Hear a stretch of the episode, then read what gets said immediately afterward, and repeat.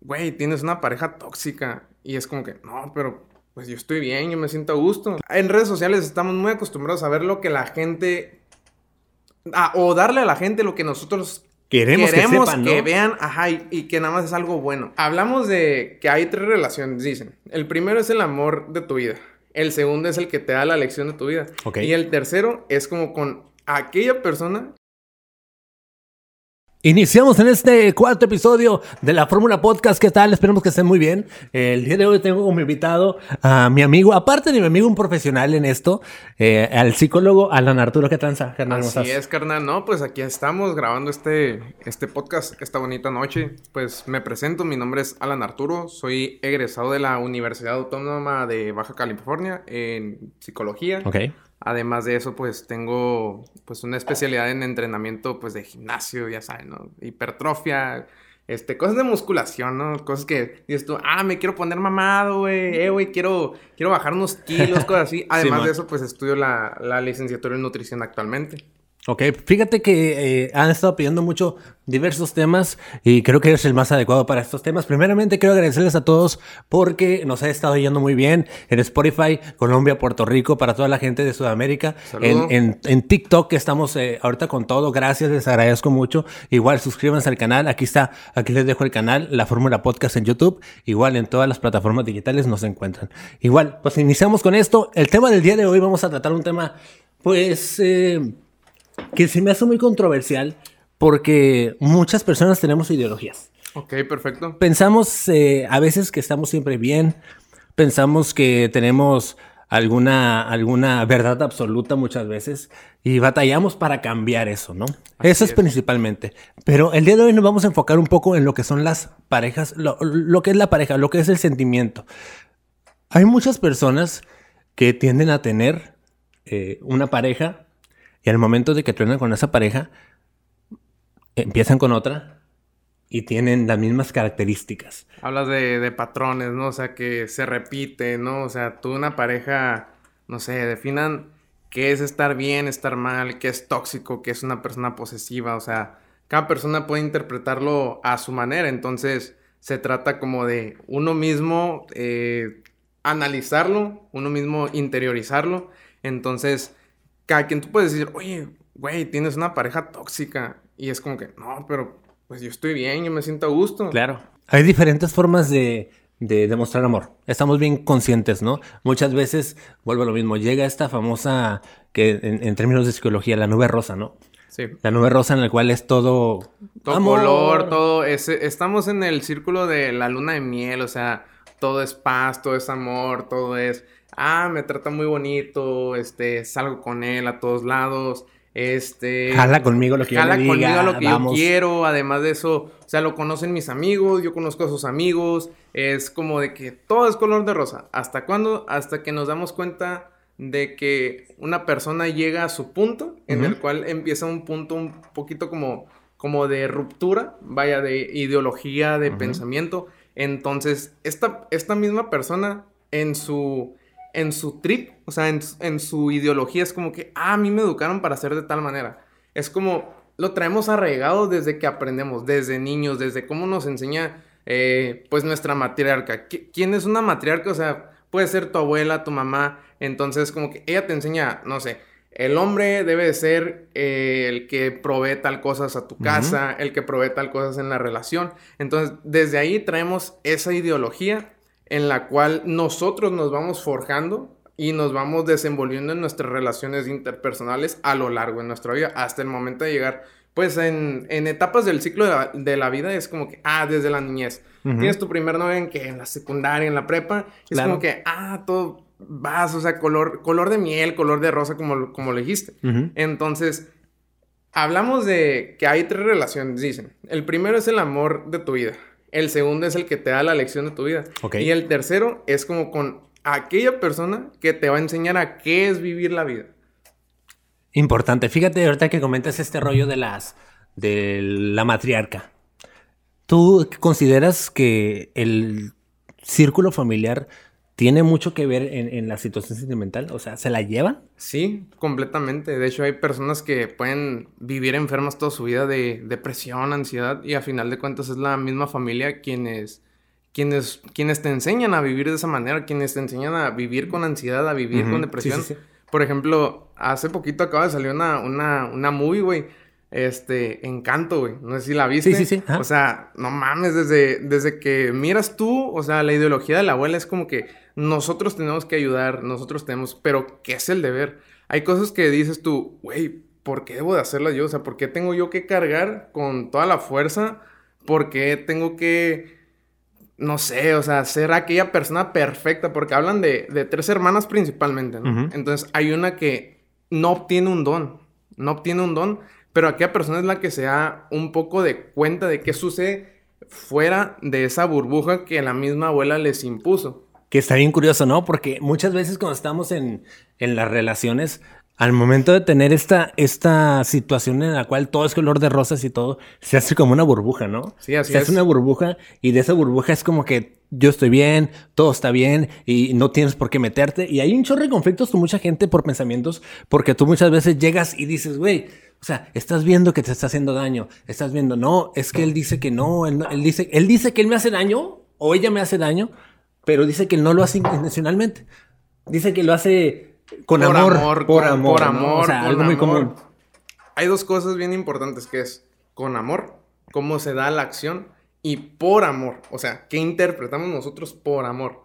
Por ejemplo, si hablamos de amor es como aquellas acciones desinteresadas que una persona pudiera hacer por ti por expresar cómo esa persona siente el afecto, la relación, porque mira, en parejas hay diferentes espectros, ¿no? O sea, desde lo económico, también a lo mejor hay mucha gente que todavía considera tabú el aspecto sexual, güey. Muchísimo Entonces, todavía. Es, es algo súper importante. Si una persona no se siente segura, no llega a esa, a esa parte íntima. y, no íntima únicamente lo sexual, porque tenemos tanto ese, como ese estigma de que, ah, lo íntimo es únicamente lo sexual. Lo sexual, ¿no? Y no, güey. Es, es abrirte con esa persona, es abrirte de manera sentimental, de ideología ver si, si comparten lo mismo. Es, es decir, si tú, por ejemplo, no sé, si tienes novia, yo tengo novia y decimos, ah, compartimos o comparejamos en ciertos aspectos, es como te vas dando cuenta de que vas teniendo un contacto íntimo con esa persona. No se limita únicamente al, al sexo, al aspecto sexual. Es decir, hay, hay muchos más, más, más, factores, ¿no? Exactamente. Factores que, que, influyen. Fíjate que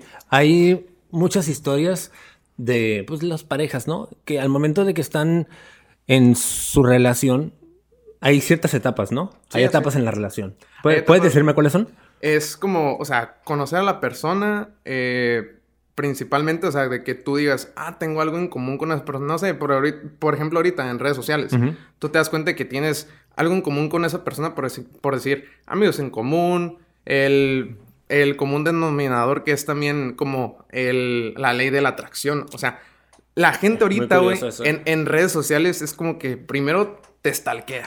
Obviamente. Aunque digan tú, no, güey, no, no, no. Claro que sí. No, y sí pasa, esa, esa, persona, inclusive, por ejemplo, en clases en línea, es como que, ah, güey, esa persona por, no sé, por su foto de perfil, ya se te hizo guapo. Y hay algo bien curioso. En las clases en línea, ahorita que empezó la pandemia y todo esto, pues obviamente en las clases en línea tienes que estar virtualmente. Y como muchas veces no nos gusta aprender la, la cámara, lo sustituimos por la mejor foto que tenemos. Así es. Para ponerla, para que se vea al momento que tú estás hablando, al momento que tú... Y es algo normal, ¿no? Es algo normal porque quieres de alguna manera llamar la atención, ¿no? De hecho, eso se le denominaría actualmente como la máscara. La máscara que tú pones para que la gente vea tu, pues tu mejor perfil, tu mejor, este, pues sí, o sea, puedo, puedo ahorita... Lo mejor de tu arma fuerte, pues lo mejor de ti. Exactamente, pues. tu punto fuerte como, ay, no sé, en redes sociales estamos muy acostumbrados a ver lo que la gente.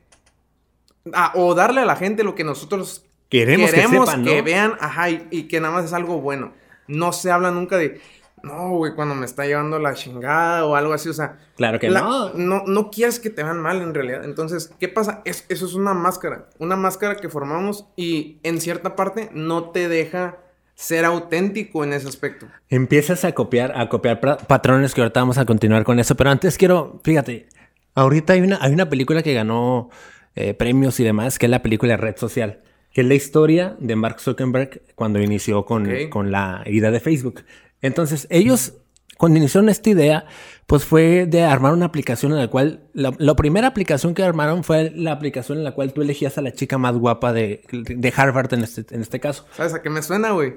Como cuando le ponen a Lord Farquaad, ¿no? De que la princesa número uno, la princesa número dos, la princesa número tres, y todos están como que, oh, güey, o sea, te estás dejando llevar es por... como objetizar, Exactamente, objetizar, güey, y, y aparte cosificar, güey, a una persona. O sea, háblese de de hombre o mujer, porque también hay muchas mujeres, güey, que están acostumbradas a, a stalkearnos a nosotros como hombres, o sea... Y hay, que, hay que ser realistas, hay muchas personas que están acostumbradas a querer mostrarse como objetos. Exactamente. A querer mostrarse como un objeto, ya sea sexual, ya sea erótico, ya sea eh, lo que quieran, ¿no? Sí, y fíjate, en, esta historia de, de Mark Zuckerberg, yo sé que a lo mejor mucha gente ya la miró, ya miró esta película de red social, que la recomiendo ampliamente. Eh, el momento, en la idea en la cual esta aplicación que se llamaba de Facebook antes, antes de Facebook nada más. Antes de Meta incluso. Ajá, sí, mucho antes.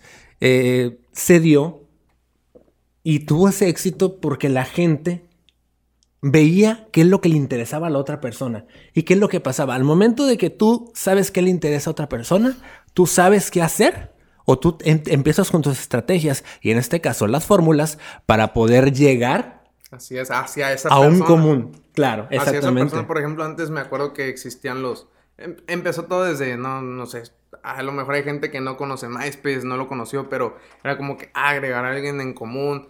¿Por qué? Porque ahí era como, no me acuerdo bien, güey, o sea, era como música en común, tus gustos. Así y luego salió Facebook en donde ya podías ver a la persona, o sea, como red social, como, como si fuera un diario. Es decir, subía sus fotos, subía sus, sus que un, un trip de video de, de, viaje, hasta como actualmente, o sea, también de que en Instagram empezó con las historias, historias de Facebook. Es como que, güey, ya sabes el día a día de la persona. Tú sabes qué persona se expresa de tal manera como lo dijiste tú, de o sexualizarse o tratar de venderse. O sea, inclusive, güey, las personas que que venden OnlyFans. O sea, me, sorprende hasta dónde ha llegado también este tipo de, y mercado. Y no todo tiene, no tiene, eh, no hay que tampoco satanizar todo esto, ¿no? Porque todo tiene un porqué.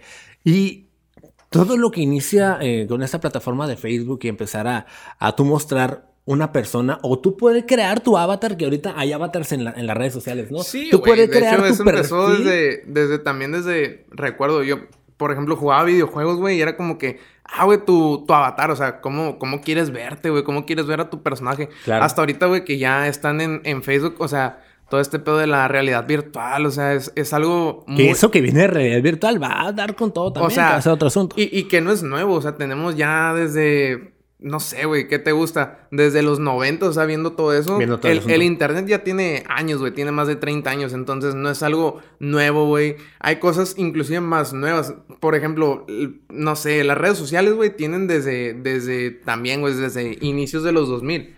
Entonces, es algo muy común que, por ejemplo, de ahí se empezó, o sea, ¿con qué? Con por ejemplo, a mí me tocó utilizar, güey, el, el Messenger de, de Hotmail. El de Hotmail. Que era como que, ah, güey, ¿te gusta una niña? No, pues ve y pídele su, su, su mail. Así empezaron, ¿no? Como que su mail. Su mail, su mail, su mail. Hasta que después te digo, empezó MySpace. Hey, ¿qué onda? ¿Me das tu MySpace? Como, Pero fíjate. Como, dice la rola de Allison de que qué triste es ver a Que no estás en mi, no estoy en tu top. y fíjate, ella, y desde Messenger, desde el Hotmail, inicia esta estrategia de poder llegar a una persona llamando la atención de alguna u otra manera.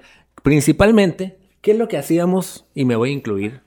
¿Qué es lo que hacíamos o qué hacían muchas personas cuando estábamos y que entrábamos a Messenger? Nos dábamos cuenta que al momento de entrar se abría una ventanita que le salía a la otra persona cuando te conectabas. ¿Qué es lo que hacías para llamar la atención de la persona que te gustaba? entrar, no, entrar y salir, entrar y salir, entrar y salir. Y se le llenaba de que, hey, aquí estoy, hey, existo, aquí estoy. De los zumbidos no hablamos porque en esos tiempos las computadoras se trababan con el zumbido. Pero eh, a, lo que voy es lo siguiente. Cuando estamos en este asunto de las redes sociales, damos eh, a conocer un patrón que a lo mejor ni nosotros conocemos. Y ni nosotros hacemos en la vida real, porque hay que hablar también de, la realidad. O sea, la realidad es, es diferente en persona, güey. Hay personas que tú miras en redes sociales, güey, muy activos, muy activos y también que dicen tú, ah, chatean con todos, miro que le responde a todos. Y en persona, güey, eh, es como si tuvieran, no sé, un alter ego güey, en redes sociales y en personas son otras personas diferentes también. Como te digo, quieren dar la me- su mejor versión. Su O, mejor o- o la, cara. o la peor versión, porque hay, ahorita que existe el- el- la palabra hate en, en, toda- en las redes sociales, ¿qué es lo que pasó? ¿Qué es lo que pasa cuando se transforma la web a web 2.0? La web 2.0 permitió que hubiera retroalimentación, que es una retroalimentación que yo dé un punto de vista y que alguien me pueda responder lo contrario, viceversa, no me pueda tener eh, algún comentario eh, eh, con base a lo que yo estoy diciendo. Entonces, ¿qué es lo que sucede en redes sociales? Hay una retroalimentación. ¿Para que subimos una foto? Nada más piensa en eso. Subimos una foto para que nos reaccionen. ¿Y qué es lo que pasa? Nos reaccionan y lo primero que hacemos es ver quién está reaccionando. ¿Y Sí, qué está reaccionando? ¿Al cuánto tiempo me reaccionaron? ¿Al cuánto tiempo no me reaccionaron? ¿Y qué es lo que ¿Quiénes reaccionaron? ¿Quiénes reaccionaron? ¿Cómo reaccionaron a partir de que empezó? Antes nada más era el me gusta, güey. Era, ah, a, a cuántas gentes le, Sí, claro. le gustó lo que subí. Y ahora es como que, a ver, a cuántas gente. Por ejemplo, hay que ver, por ejemplo, tú, tú, ¿qué valor, qué valor, o bueno, qué reacción tiene más valor para ti, güey? O sea, ¿un me gusta o un me encanta? Y hay gente, ¿no? Y platíquenos, pónganlo en los comentarios. Para ustedes, ¿qué, qué tiene más valor? Porque hay mucha gente que nada más da like. Hay mucha gente que ha tenido problemas con sus parejas por me encantas. Sí. ¿Y qué es lo que sucede? Este, este, este rollo de los me encantas, hay personas que están acostumbrados a darle me encanta a a todo lo que ven. Inclusive desde que también se incluyó des- eh, este, en, las, en las respuestas de las historias, güey. Yo me acuerdo que las historias era como que ni siquiera tenían reacción. Ay, y ahora es va- como que, por ejemplo, güey, hablando de personas que no, no me van a hacer hate, ¿no? Pero por ejemplo, de que empiezan a, a ser infieles a partir de los me encanta de las historias. ¿Por qué? Claro. Porque hay personas que dicen. No, pues que cuántos me encantan mis historias, pero en la, en la foto ni un, ni un Ni- like. ni un like, ni un me encanta, pues ¿no? ajá, o sea, ni comentan, pues, ah, pero por el inbox y todo ese Viene la rollo. incertidumbre esta. Exactamente. ¿Qué es lo que es jala de las historias de redes sociales? Me voy a acomodar el cuello para hablar.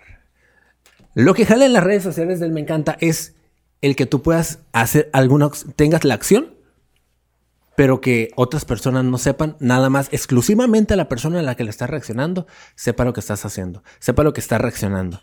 Entonces, ¿qué hace eso? Da una exclusividad, que es un punto también que tocan en, la- en esta película de redes sociales, que dan la ex- exclusividad. El que tú tengas la red social de alguien y que tú puedas darle el me encanta sin que nadie se entere y que nada más esa persona se entere, es una ex- exclusividad. ¿Qué pasa cuando vas a un antro?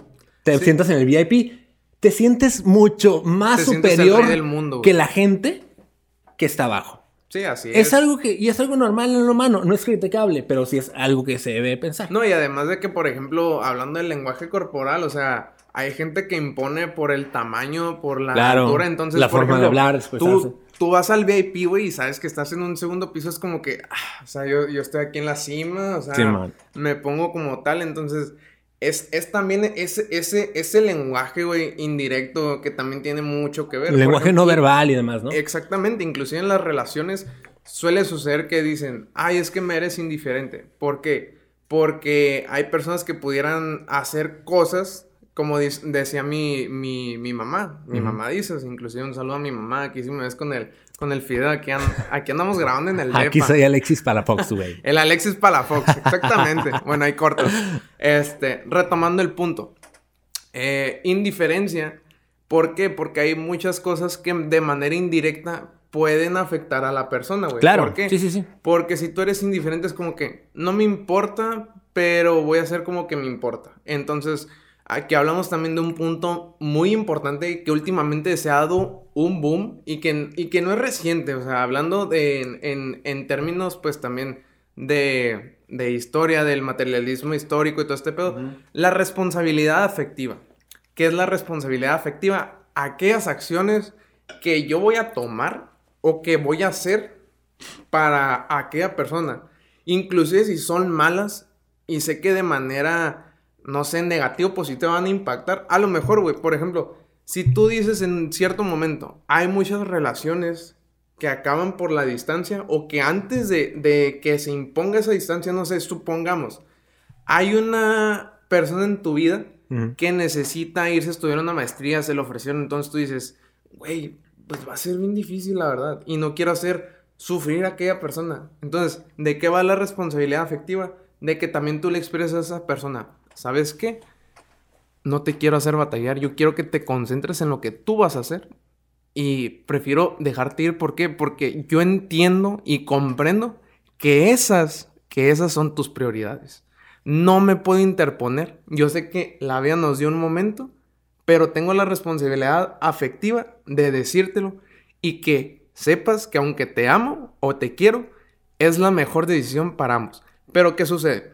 En las relaciones no es una relación unilateral, güey. O sea, no es algo de que nada más yo decido. Es entre las dos personas. Claro. Pero a esto voy con la responsabilidad afectiva. Explicárselo y que aquella persona también te entienda. Porque no es hacer algo malo que parezca bueno tampoco, güey. Que entra también la empatía, ¿no? Que muchas veces no tenemos o a veces que pues, desconocemos. Sí, así es. Desconocemos simplemente. Y fíjate, ahorita que ya pasamos de redes sociales a las relaciones, eh, pues ya de persona a persona, hay muchas veces que vivimos la situación en la cual, como lo comentas, no queremos dejar a la pareja. La neta no queremos, pero la situación te orilla a tener sí, así es. que hacerlo. ¿Tú qué recomiendas hacer para cuando estas personas eh, están en, en esta situación? ¿Qué algo general que tú recomiendes hacer? Principalmente, o sea, se va a oír muy cliché, pero pues sabemos que la comunicación es algo clave, ¿no? La confianza. Entonces, se trata de pararte a hablar con tu pareja. Si en el caso que esa pareja, puede ser con cualquier otra persona. Por ejemplo, no sé, vives con alguien, güey, y te dice tu, tu roomie, ¿sabes qué, güey? Ya no puedo pagar, güey. ¿Sabes qué? Ya no puedo pagar y tú le dices, ok, güey, pues yo te entiendo, la situación económica no es la más adecuada, pero bueno, es un poquito el enfoque de pareja, ¿no? Entonces se trataría de hablarlo. Principalmente, oye, ver las posibilidades. ¿Qué posibilidades tenemos? Tú sabes que a distancia, o sea, no voy a caer en el típico de no se puede. Sabemos que se puede. Claro que Tengo conocidos, güey, de hecho, que están en Estados Unidos, güey, se fueron a hacer un internado, güey, y otra persona, no sé, güey, desde Brasil, güey, de Argentina. Entonces, de que se puede, se puede. Es difícil, hay muchas cosas difíciles en la vida, pero no hay nada más difícil, güey, que sentarte a hablar con esa persona a quien le tienes confianza y que inclusive, güey, te, te da temor, güey, porque es esa incertidumbre, esa inseguridad, esa inseguridad de, de que no sabes qué va a pasar. Entonces, yo recomiendo hablar, güey, siempre ser franco, siempre tener empatía, porque la empatía también es decir aquellas cosas que se tienen que decir directamente sin caer en lo cruel. Claro, sin las, sin, bueno, tratar de no lastimar, ¿no? Y ahorita que, pues ya comentando todo esto, ¿no? A lo que voy también es de que tienes eh, tú la oportunidad tal vez de irte. Tienes la oportunidad de desaparecer de la vida de esa persona. Muchas veces no lo haces por el apego o por la dependencia que tienes, la codependencia que tienes con la persona, ¿no? Que muchas veces se crea. Eso se crea, acarrea problemas también porque muchas veces la persona ya no se siente cómoda. Hay, pues hay casos, güey, conocidos también, de que pues tienen una codependencia de, de, un, de una sola parte, ¿no? Hablamos de, pues, de, una, de una pareja totalmente monógama, por así decirlo. O sea, únicamente de dos personas. Entonces, una parte de ellas es como que está por la costumbre, güey. ¿Por qué? Porque la otra persona ya es codependiente. Ok. Eh, indicios para saber que una persona es codependiente. Tres. Me la pones difícil, pero uno sería, por ejemplo, el no te quiero dejar. Eh, pues suena muy básico, ¿no? Pero, por ejemplo, no te quiero dejar porque eres todo en mi vida. Eh, aquella persona codependiente muchas veces va a tener conductas inclusive autodestructivas. Por ejemplo, aquella persona que te dice, si tú me dejas, se me va a acabar el mundo. Eh, si tú me dejas, no sé, me, me voy a morir. Güey, nadie se muere por amor. Nadie, se muere por amor. Sí, sentimos que en ese momento. Sí, que te vas a morir, ¿no? Sí, se nos acaba el mundo, güey. ¿Por qué? Porque tenemos aquellas reacciones, güey, en nuestro cuerpo, o sea, que nos hacen sentir, güey. Una cosa, hay mucha gente que confunde el, el, una, algo que cree o que imagina con un sentimiento. Entonces, partiendo de ahí, es como que la persona empieza a tener un mecanismo.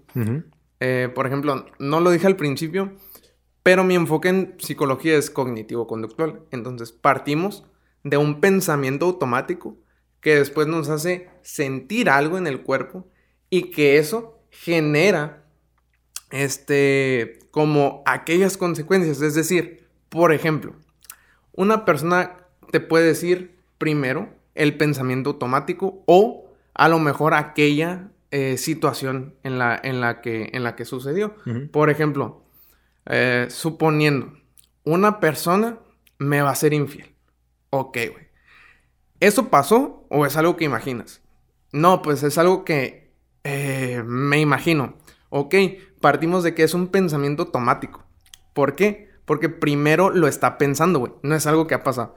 Entonces yo le pregunto a la persona, oye, pues ¿cuál fue la situación? No, pues mi novia me pidió permiso para salir con mis amigos. Entonces es como de, ok, la situación es, me pide permiso o me avisa que va a ir con sus amigas al antro. Ya ahí tienes la situación. Entonces, ¿qué pasa? Ah, ok. Entonces ya lo empiezas a, visualizar, güey. Hablando en, en, términos de psicología, vaya, se hace un esquema, entonces tú tienes esas tres variables. Se, no sé, se va a ir al antro con mis amigas, pienso que me va a ser infiel, ¿cuáles son las consecuencias? No, güey, pues empiezo a sentir escalofríos, güey, me, eh, me, empiezo a sentir tembloroso y, y, me voy a mi cuarto. Ahí aparte a, ok, ¿qué hiciste? Te vas a tu cuarto. Entonces me encierro. Hablamos de que no hacer nada también es hacer algo. ¿Qué pasa? Aquí es parte de tener una comunicación efectiva. Ok. Entonces, a esa persona tú le puedes expresar, oye, me siento muy mal, yo pienso tal cosa, eh, no sé, pienso que a lo mejor me puede ser infiel o, no sé. Porque hay una posibilidad, güey. Siempre, existe la posibilidad. Siempre existe la posibilidad, sí, siempre existe la posibilidad, pero sufrimos más por lo que pensamos que por lo que en realidad sucede, irónicamente. Y fíjate, y, es un problema bien grande porque también de ahí entra el suponer, ¿no? Yo supongo que va a pasar esto, yo supongo que va a pasar lo otro, ¿no? Y antes de suponer, hay que preguntar, hay que también como tener evidencia. Por ejemplo, eh, ¿qué tan probable es que de verdad te, te engañe tu novia, güey, si se va? O sea, por ejemplo, hay muchas, hay muchas personas que dicen, no, es que yo lo sé, yo lo sé, yo lo siento, yo lo presento. A ver, güey, Aguanta, aguanta, aguántate tres pasos para atrás. Ok. Tú sientes, tú supones, antes de eso pregunta. Porque sí, o sea, puede haber una posibilidad, güey. Siempre va a existir la posibilidad. ¿Por qué? Porque las personas decidimos, ya sea impulsivamente o porque de verdad es un deseo que, se tiene. Sí, un deseo carnal, ¿no? Exactamente. Entonces, eh, volviendo al punto, se trata de una comunicación efectiva y una comunicación en confianza también con aquella persona o con aquellas personas, por ejemplo, también partiendo del, del, punto de que yo puedo pensar, ah, güey, no, es que, no, es que mis amigos no me quieren, no, es que mis amigos ya no me invitan. Oye, güey, ponte a pensar, a lo mejor tú estás en, en un punto en el que estás sumergido en tu, en tu ideología, en tu creencia. Esto se le llama una creencia central. Entonces, hay otras creencias intermedias que ahí es un poquito más difícil de obtener, pero tu creencia central es, mis amigos no me quieren. ¿Pero por qué? Porque tratas de validarlo. Tú lo validas a través de qué? A través de que no me invitan, no me hablan y tú crees que no te quieren. El, el creer es parte de un, de, de, un, también parte, pues, o sea, anteriormente, de, como lo expliqué, de un pensamiento automático. ¿Cuál sería el pensamiento automático? Ok, vamos a hacer una suposición. ¿Cuál sería la situación? No me invitan mis amigos. No me invitan mis amigos, no sé, a la, a la peda, a, a, comer o qué sé yo. A la fiesta. Ajá, exactamente. Entonces, ¿cuál es la evidencia que tú tienes de eso? Porque a lo mejor no puede haber un pensamiento automático porque parte desde una creencia. Ok. Entonces, puedes preguntarle, ¿qué evidencia tienes de eso? No, pues que, ¿sabes qué? Es que yo miré en Facebook que no me invitaron. Oye, pero ¿cuántas veces te habían invitado antes y a lo mejor por tu misma creencia rechazaste? Rechazaste hoy. Es algo que es bien común, güey. Como por ejemplo ahorita, güey, ¿cuántos, ¿cuántas personas no miro que ponen GPI, GPI acá de que ponen acá, güey, como que con una chela o una, una botella o que a un sushi GPI. Es como, güey, hay gente que realmente a lo mejor no te quiere invitar, pero, o sea, es, esa parte también de, hablando ahora de, un, de la inteligencia emocional, de la resiliencia. Hay gente que realmente, a lo mejor tú crees que sí es tu amigo, pero... En realidad no. En realidad no. GPI, para los que nos escuchan y nos ven a través de internet en otras partes del mundo, GPI en México significa gracias por invitar. Ese es la, el significado aquí en México de esta pues, abreviación, ¿no? De, esta, de esta frase. Dice mucha gente, ¿no? Que no existe una fórmula para olvidar a alguien. En mi punto de vista, yo te voy a dar mi punto de vista. Eh, a mí me ha funcionado. Creo yo que primeramente, si quieres olvidar a alguien, pon tierra de por medio. Tierra de por medio, porque ahorita con las redes sociales, güey, si tú te engranas en estar viendo qué está haciendo la otra persona, jamás la vas a olvidar, güey. Si tú te pones a estar viendo qué publicó, qué fotografía subió, qué es lo que está haciendo, jamás vas a lograr olvidar a alguien. Al contrario, vas a empezar a pensar, a imaginarte cosas que está haciendo, por qué subió esa foto, por qué no la subió. Y claro que existe una forma para olvidar a alguien. Exactamente, como te lo decía, o sea, era como que empezar a imaginar, o sea, empiezas a pensar, sobrepensar, eh, empiezan tus, tus pensamientos automáticos, güey. Y se trata de, ok, hablas tú de una fórmula. Por ejemplo, me pudieras dar un ejemplo tú para ti que, es olvidar a alguien. ¿Cómo olvidarías a alguien? Acabas de decir tierra de por medio. Yo lo interpreto como de la manera en que, bueno, lo puedo bloquear, este, borro su número. Que es lo que regularmente hacemos, ¿no? Sí, así es, porque, por ejemplo, la, hay, hay una diferencia entre decir, esa persona ya no existe, a esa persona ya no está en mi vida. Y es una, una diferencia muy grande que yo a veces le doy a las personas. A las personas con las que me topo, güey. Porque, por ejemplo, dicen... Ah, tengo un, una conocida, güey, que hace poco tiempo murió. Es hermana de, de una amiga, güey, que tuve en, por allá en 2013, güey, en la secundaria y en, en... Pues yo era católico, güey. Soy católico, pero, por ejemplo, no vamos a hablar aquí de religión, sino que era una amiga en común de, de esa pues esa comunidad. Ok. Entonces, yo me ponía a pensar, dije, no manches, o sea, hay una gran diferencia. Ahí fue donde empecé a analizar, de, hay una diferencia entre una persona ya no está en tu vida a una persona ya no existe en tu vida. Cuando la persona ya no existe es como que murió, o sea, ya no hay vuelta atrás, ya, ya no hay manera de saber en absoluto a esa persona y de manera indirecta. Y otra cosa es cuando por ejemplo, una persona ya no está en tu vida y pues tienes que seguir con tu vida, aceptar que esa persona ya no está contigo, pero esa persona va a seguir haciendo tu vida, su, vida y tú la tuya. Entonces, eh, si tú te pones a revisar qué está haciendo, en dónde está, con quién está, te va a generar mucho más conflicto hacia ti mismo, como de que empezamos, empezamos a, a pensar en qué fallé, qué fue lo que hice mal, qué está mal conmigo. Y se trata de hallar una fórmula para que tú puedas no olvidar a esa persona, sino superarla. ¿Cómo superar a una persona? Ok. Empezamos de que tú ya terminas con una persona, güey. Tú tienes un malentendido, terminaron de mala manera o simplemente por, por azares del destino, güey, como te decía. Claro, la situación o lo que sea, ¿no? Yo, por ejemplo, ahorita eh, yo estoy en una, en una relación en la que digo, güey, no hay algo que pudiera hacerme dejar a esa persona, pero hablando de circunstancias mayores, sería como de, ok, esa persona tiene una oportunidad lejos de mí, y en lugar de yo interponerme para que esa persona cumpla con su objetivo, o sea, en la vida, sus metas, yo prefiero de verdad hablarlo y decirle, oye, ¿sabes qué? Yo entiendo que hay prioridades en tu vida, entonces, por ende, te amo pero porque te amo, te voy a dejar ir. Que se escucha bien eh, como cliché, como dijiste hace rato, no muy choteado este de que te dejo porque te amo. Exactamente, pero no se trata de, de olvidar, güey, porque las personas no se olvidan. Lamentablemente, jamás olvidamos a alguien, güey, pero aprendemos a irlo sobrellevando. ¿Cómo? Cambiando, como lo, lo dijimos al principio, esos patrones, güey. Los patrones propios muchas veces los proyectamos hacia otras personas, hacia las relaciones e inclusive con nosotros mismos. Por ejemplo, una persona que, como te decía, hay parejas, güey, que suelen estar de manera sumisa, ya sea, o sea, aquí, sea una persona hombre o mujer. Porque a veces, o sea, hay que entender la violencia de género pues no discrimina entre un hombre y una mujer. Puedes estar tú con una mujer muy posesiva, muy celosa, o puedes estar con una pareja hombre que de verdad sea muy asfixiante.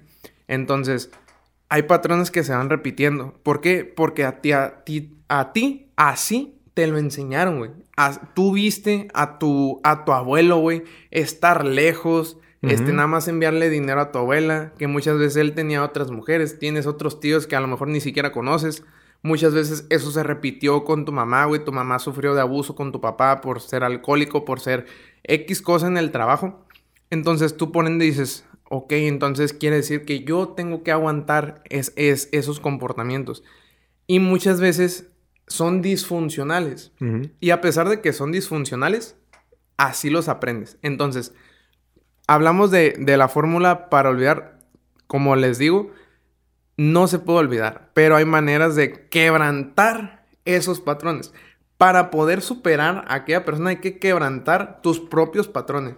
Que se, que se relaciona mucho también con el duelo cuando una persona fallece, ¿no? Así es. No se olvida, pero ves la manera de ir sobrellevando eso y de llevar tu vida, pues, entendiendo que la persona pues ya no está. Sí, así es. Y pues como son las fases del duelo, o sea, muchas veces puedes entrar en, en una crisis, en una depresión, vas a caer en una tristeza muy profunda, a veces vas a irte hasta la negociación, a veces hasta la aceptación y muchas veces vas a regresar. Entonces es algo muy fluctuante, es algo fluctuante que hay que entenderlo desde una perspectiva muy abierta porque te va a costar tiempo, te va a costar tiempo, pero con el tiempo también te vas a dar cuenta que la mejor inversión para poder superar a esa persona es contigo mismo. ¿Crees que el tiempo es, es, es ah, una ayuda fundamental para sobrellevar o superar a esa persona?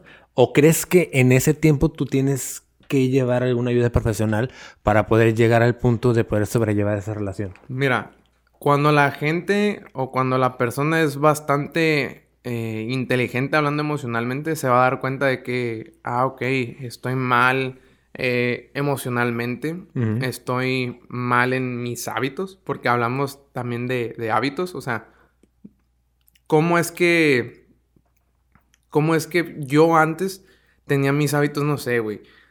Hablamos de una rutina completamente. Cuando estás en pareja hablas de una rutina.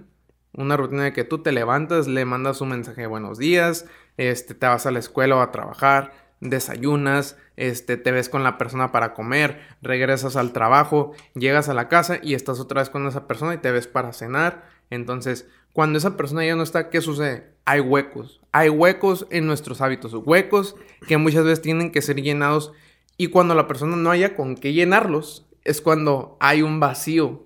Un vacío que muchas veces es muy difícil de llenar. Fíjate, ahorita que tratas ese tema, vamos a hacer controversia en esto.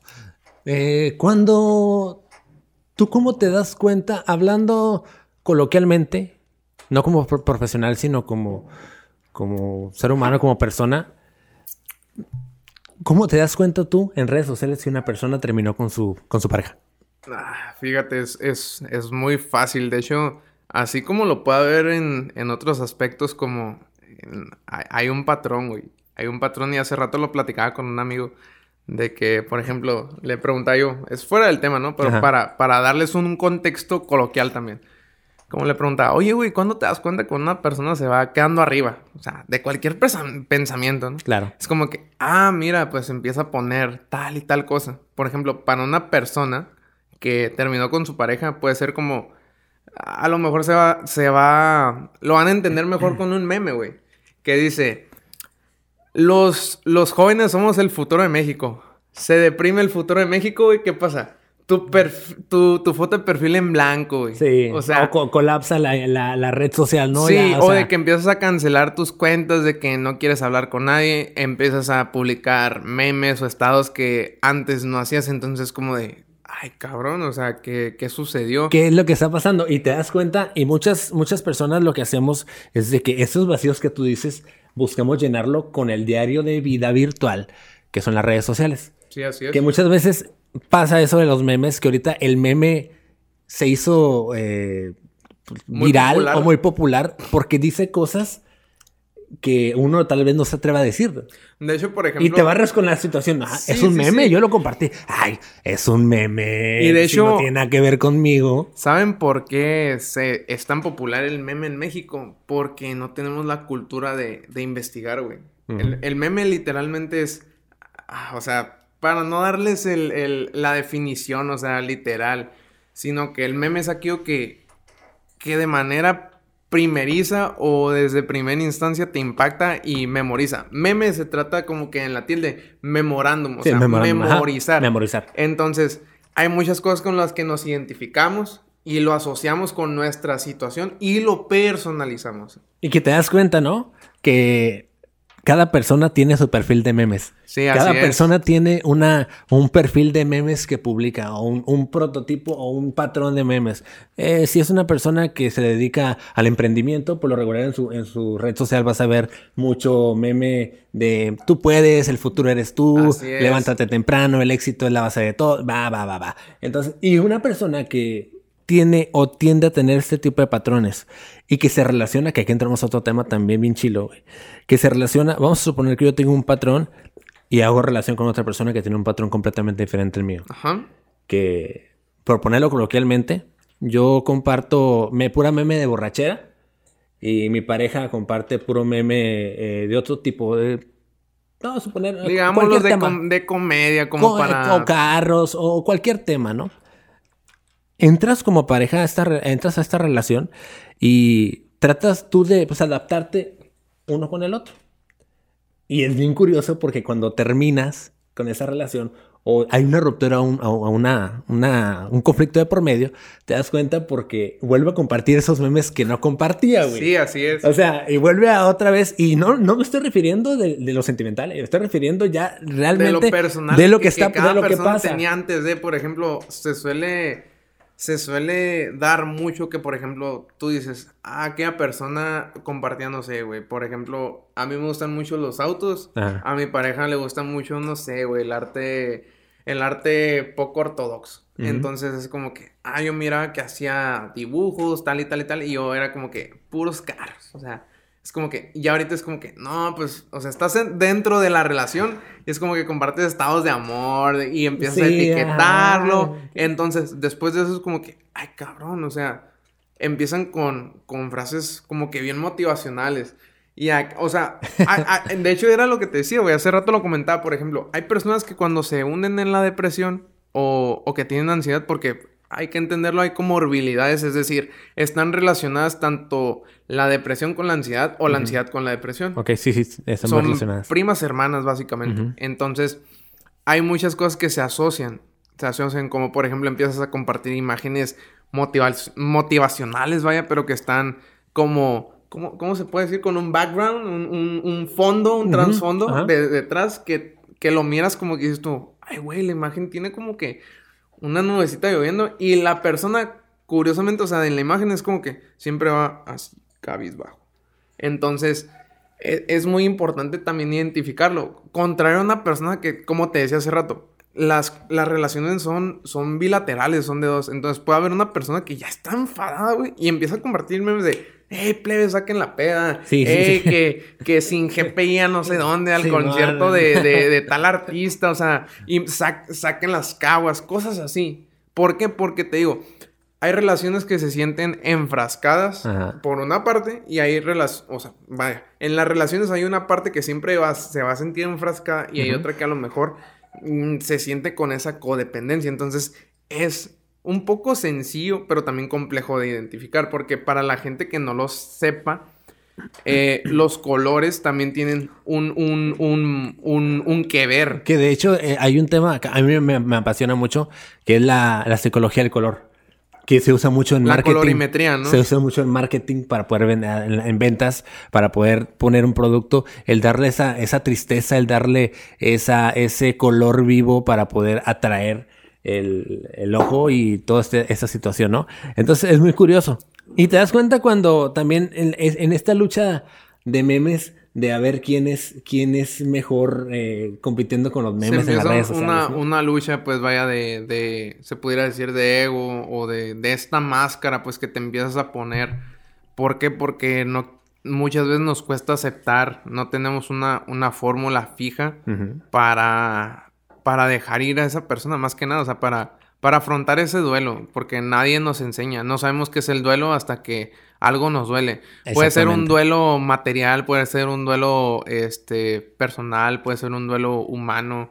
Hay, hay diferentes tipos, entonces eh, tiene mucho que ver. Por ejemplo, si tú me preguntaras, cómo identificar a una persona que esté en duelo pudiera ser por las frases, por la expresión que tiene, cambia su semblante, empieza a andar muy cabizbajo, eh, no sé, la ropa con la que empieza a vestir también tiene mucho que ver, la forma en la que se empieza a expresar. Hay mucha gente que eh, tú la conoces y habla como estamos hablando nosotros aquí y de repente es como que te empiezan a, a, hablar susurrando como que no, no, no, pues es que me siento bien y pues eso tiene mucho que ver. Te das cuenta, ¿no? Y, y dicen mucho que el duelo es como si tuvieras tu cielo gris siempre, ¿no? Sí. Como si todo fuera blanco y negro siempre. No hay un color, no hay un sabor, no hay esa sensación de estar vivo. Y la verdad, eh, yo lo recomiendo ampliamente. Busquen gente profesional.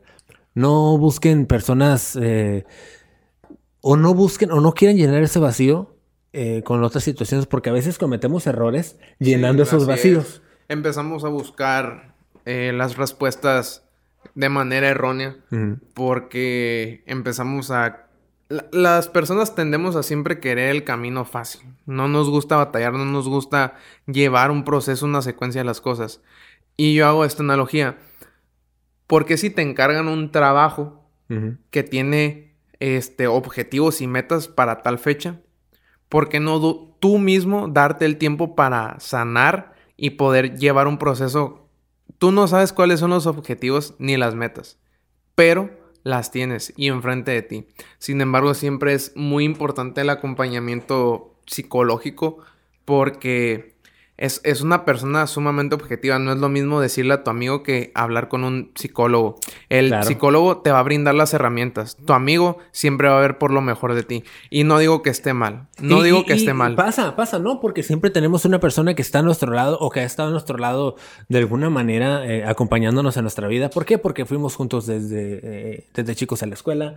Porque... Porque te conoce, porque sabe que te duele, sabe que te gusta, sabe lo que quieres. Y tú lo, que, lo primero que haces y lo hacemos todos, eh, creo que es parte de, este, de esta protección que el humano se pone, ir a refugiarte en la persona que sabes que te va a decir, sí, tú estás bien, aunque no estés bien. La persona te va a decir, sí, sí, déjalo o déjala, tú estás bien. O haz esto o haz lo otro, tú estás bien. Y, y, pasan los conflictos, porque ¿qué es lo que sucede? Tú vas buscando una respuesta y vuelves a tu casa con muchas preguntas más. Así es. Por ejemplo, partimos de, de, lo que te decía, ¿no? De los pensamientos automáticos, que esos te llevan, o sea, te llevan a como que encontrar cuál es tu creencia central. Muchas veces tú por decir puedes decir, no me quieren.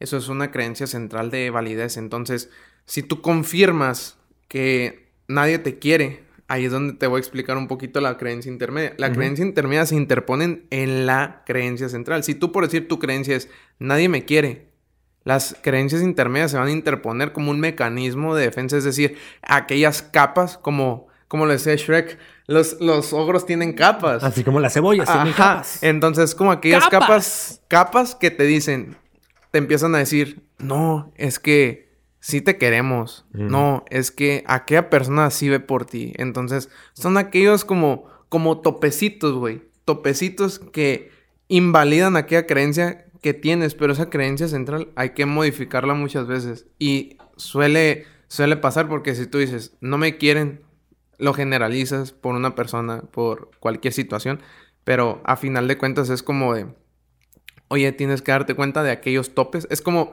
si tú vas por una carretera con baches, güey. Tú tienes que saber, ah, no mames, o sea, hay una carretera con baches, no la voy a agarrar. Pero darnos cuenta de ello es difícil porque a la primera la pasamos y es como que, ya está, es como decir, no, güey, pues ya sé que mi carretera tiene baches, pues ni pedo, o sea, voy a pasar por ahí. ¿Por qué? Porque aquella persona no, no ve cuáles son las otras vías, cuáles son los otros caminos. Y hay que entender que hay diferentes caminos para llegar a un mismo punto. Exacto. Fíjate, y, ahorita concluyendo ya con este podcast y concluyendo con, las fórmulas que hemos comentado. Comentas que hay diferentes caminos. ¿Tú consideras que hay que pasar, que hay que sufrir? Ahorita lo comentaste con el duelo. Tú no sabes que estás en duelo hasta que algo te duele. ¿Tú consideras que tienes que pasar por ese camino de baches para aprender las cosas? Completamente. De hecho, hay que entender que un proceso no es lineal, güey. A mí me han dicho siempre es que buscas la manera lineal porque como ser humano O sea, pues sí, es como que, güey, yo empatizo mucho con las personas y muchas veces esa misma empatía me obstruye el ver eh, qué es lo mejor para esa persona. Por ejemplo, suele ser que cuando un paciente llega a consulta, es lo, es lo que les decía. Tú cuando vas con tu amigo, siempre te va a decir lo que quieres oír, lo que va a validar tu, tu creencia o lo que no quieres creer de tu creencia, vaya, las creencias intermedias. Pero un profesional te va a dar las herramientas u otorgar las herramientas y te va a decir lo que necesitas, no lo que quieres escuchar. Entonces, por ende, sí, el proceso nunca va a ser lineal. Es lo mismo como, por decir, como les decía, yo soy entrenador, entonces no voy a ponerle a una persona con 100 kilos de peso, con unos 70 de, de estatura, a cargar 100 kilos, güey. Es imposible. Esa carga no la puede.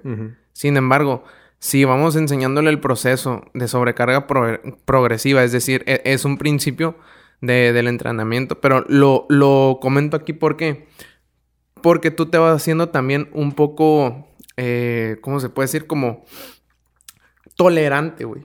Tolerante ante aquellas frustraciones ante aquellas situaciones que te provocan dolor.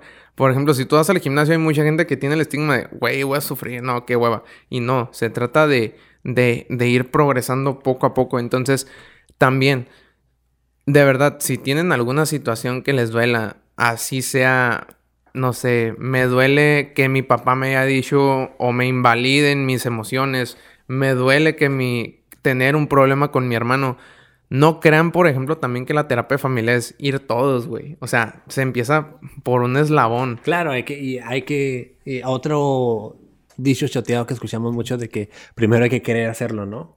Antes de, antes de, de poder, hay que querer primero, ¿no? Sí. Y, fíjate, el, el, para concluir esto, tu fórmula. Ok. Tu fórmula en cinco pasos para poder olvidar a alguien me la pones difícil de nuevo porque, pues bueno, si hablamos de cinco pasos, más bien fueron cinco años, güey.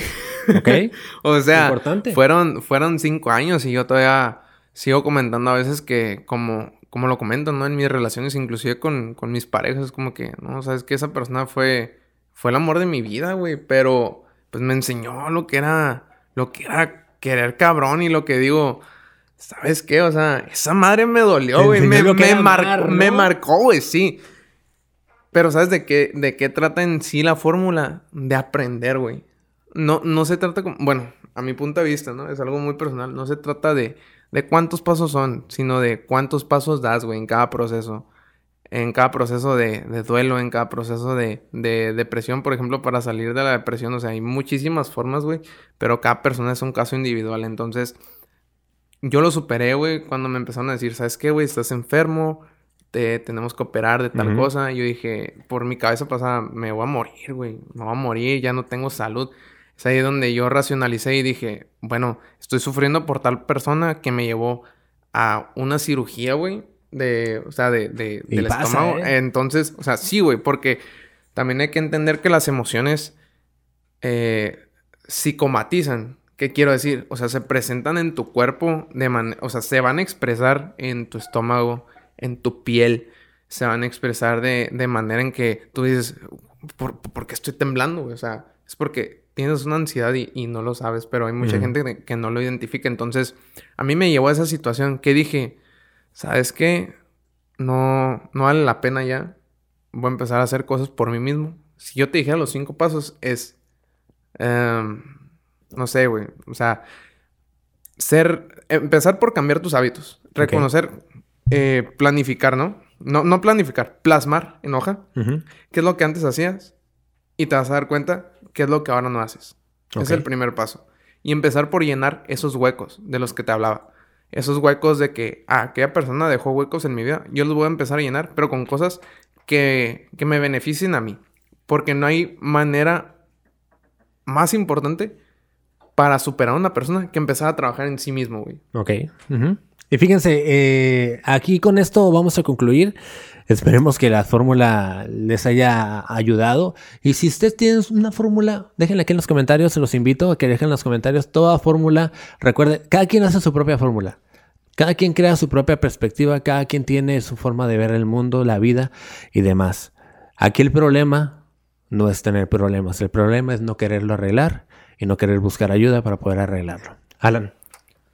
Muchas gracias, por invitarme, hermano. Ahí estamos. Y no se olviden también de acudir a terapia. Eh, si tienen algún problema, por más mínimo que sea, güey. Como te digo, si tú sientes, no sé, un piquete, hay diferencias, pues de un piquete a ya temblor, temblores, güey, preocupaciones, inclusive sobrepensar. Cuando estamos solo, sobrepensamos muchas cosas. Yo, o sea, se empiezan a hacer chaquetas mentales, güey. Es que hay algún problema y no lo estamos viendo. Entonces, acudan a un psicólogo, de verdad. Yo, por ejemplo, el otro día, güey, te decía, ya para cerrar, ¿no? Porque a lo mejor ya me extendí. Era que decía yo, güey, la gente cree mucho en soluciones así rápidas. Como de que, ay, quiero que me lean las cartas, quiero que me lean la mano. Yo llamé, güey, para... Y, no les estoy tirando, sinceramente. Es una ideología de que aquí en México, o sea, tendemos a, irnos primero por las creencias, por lo que nos inculcan, ajá, la cultura. Entonces, yo llamé, güey. Dije, oiga, ¿cuánto cobra? No, pues que 500 pesos por leerte en la mano. 500 pesos, güey, es lo que cuesta una consulta de terapia, güey. Yo entiendo que a lo mejor hay situaciones económicas, pero pueden llamar a su línea más cercana, inclusive buscar apoyo económico. Entiendo que muchas veces los psicólogos trabajamos, trabajamos de manera privada, pero créanme, si encuentran uno y les da la oportunidad, no se van a arrepentir. Recuerda, esa es la fórmula podcast, pero la única fórmula la tienes tú. Gracias.